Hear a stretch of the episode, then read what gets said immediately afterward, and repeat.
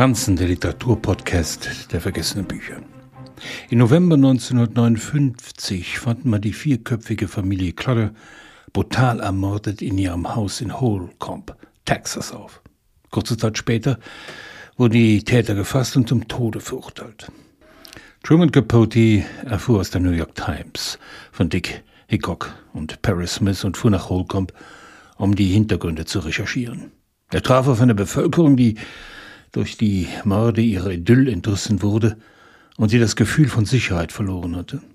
Zu der Zeit wurde Truman Capote bewundert und gehasst. Früh zu Ruhm aufgestiegen, mit der frühstück bei Tiffany-Verfilmung zu höheren Hollywood-Ehren gelangt, verschaffte ihm die Begegnung mit den Mördern, die er sechs Jahre bis zu deren Hinrichtung begleitete, nicht nur zu einer Annäherung an ein unfassbares Verbrechen, in präzisen Alltagsschilderungen nähert sich der New Yorker dem Country an, versucht zu verstehen und begegnet eigenen Vorurteilen über das Leben auf dem Land.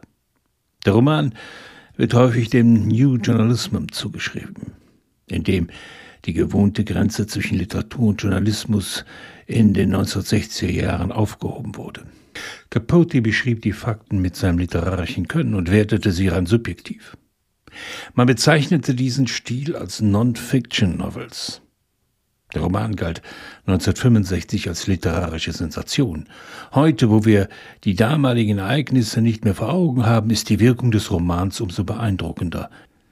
In der Flut der True Crime Erscheinungen hebt der wahrheitsgemäße Bericht über einen mehrfachen Mord und seine Folgen wie es im Untertitel heißt, sich von der schrillen Vermarktung der tatsächlichen Verbrechen in unseren Tagen wohltuend ab. Truman Capote ist kaltblütig, ist in Übersetzung von Thomas More reinste Literatur. Erst durch sein Sprachvermögen werden Fakten zu Geschichten. Wer erinnert sich heute noch an einen Mord in Holcomb, Texas? Wer außer Truman Capote war so verrückt, sich diesem Wahnsinn zu stellen? Später selbst zum Außenseiter gebrandmarkt verfiel er dem Drogenmissbrauch und Depressionen und starb 1984 einsam in Los Angeles.